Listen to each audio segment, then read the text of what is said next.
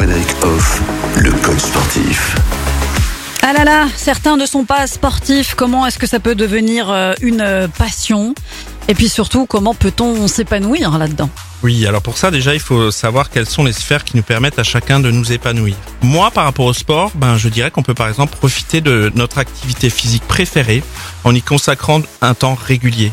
Puisque c'est quelque chose qu'on aime du coup, eh ben ça devient épanouissant. On a du plaisir avant parce qu'on y pense, on a du plaisir en le faisant et on a une satisfaction incroyable une fois qu'on a réalisé. Et ben ça va nous aider même du coup à nous détendre et à nous déconnecter du stress quotidien et tout simplement à se sentir davantage heureux. Une autre euh, source d'épanouissement par le sport, ben ça permet en fait euh, tout simplement de partager sa passion avec d'autres comme on l'a vu hier en participant à, à des compétitions ou bien même à, à des moments de loisirs collectifs.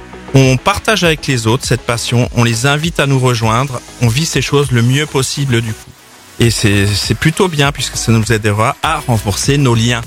Les liens avec nos amis, avec nos, nos collègues, avec nos, notre famille, voilà. Les moments de sport nous apportent aussi cet épanouissement-là. Alors Mickaël, est-ce que toi, depuis le début de cette semaine, euh, toi qui te dis pas forcément très sportif, tu envisages éventuellement que un sport puisse devenir une passion? J'y réfléchis. La réflexion amène l'action, donc euh, j'ai hâte. Oui. Oui. Alors euh, la réflexion peut parfois être longue. On verra. J'ai encore tout le week-end pour réfléchir. Bon sport, Michael. Merci. Bon week-end, Frédéric. Retrouvez l'ensemble des conseils de DKL sur notre site internet et l'ensemble des plateformes de podcast.